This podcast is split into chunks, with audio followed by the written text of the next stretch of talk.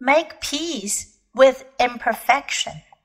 I've yet to meet an absolute perfectionist whose life was filled with inner peace. The need for perfection and the desire for inner tranquility conflict with each other. Whenever we are attached to having something a certain way, better than it already is, we are almost by definition engaged in a losing battle. Rather than being content and grateful for what we have, we are focused on what's wrong with something and our need to fix it. When we are zeroed in on what's wrong, it implies that we are dissatisfied, discontent. Whether it's related to ourselves, a disorganized closet, a scratch on the car, an imperfect accomplishment, a few pounds we would like to lose, or someone else's imperfections. The way someone looks, behaves, or lives their life.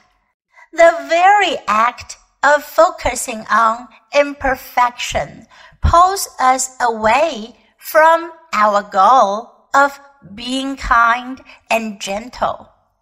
This strategy has nothing to do with ceasing to do your very best, but with being overly attached and focused on what's wrong with life.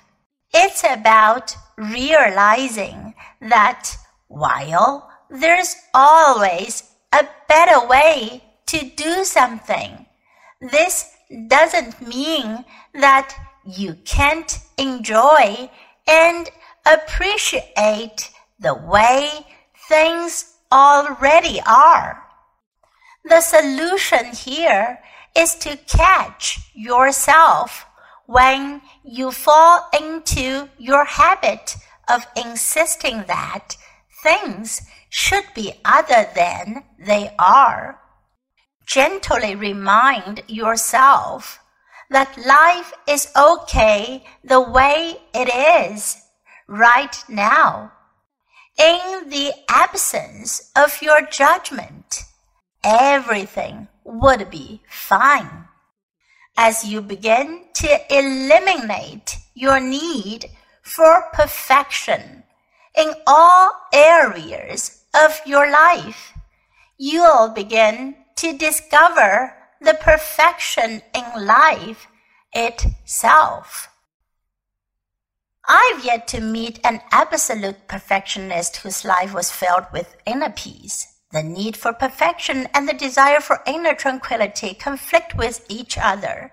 Whenever we are attached to having something a certain way, better than it already is, we are almost by definition engaged in a losing battle. Rather than being content and grateful for what we have, we are focused on what's wrong with something and our need to fix it. When we are zeroed in on what's wrong, it implies that we're dissatisfied, discontent whether it's related to ourselves. A disorganized closet, a scratch on the car, an imperfect accomplishment, a few pounds we would like to lose, or someone else's imperfections. The way someone looks, behaves, or lives their way, the very act of focusing on imperfection pulls us away from our goal of being kind and gentle.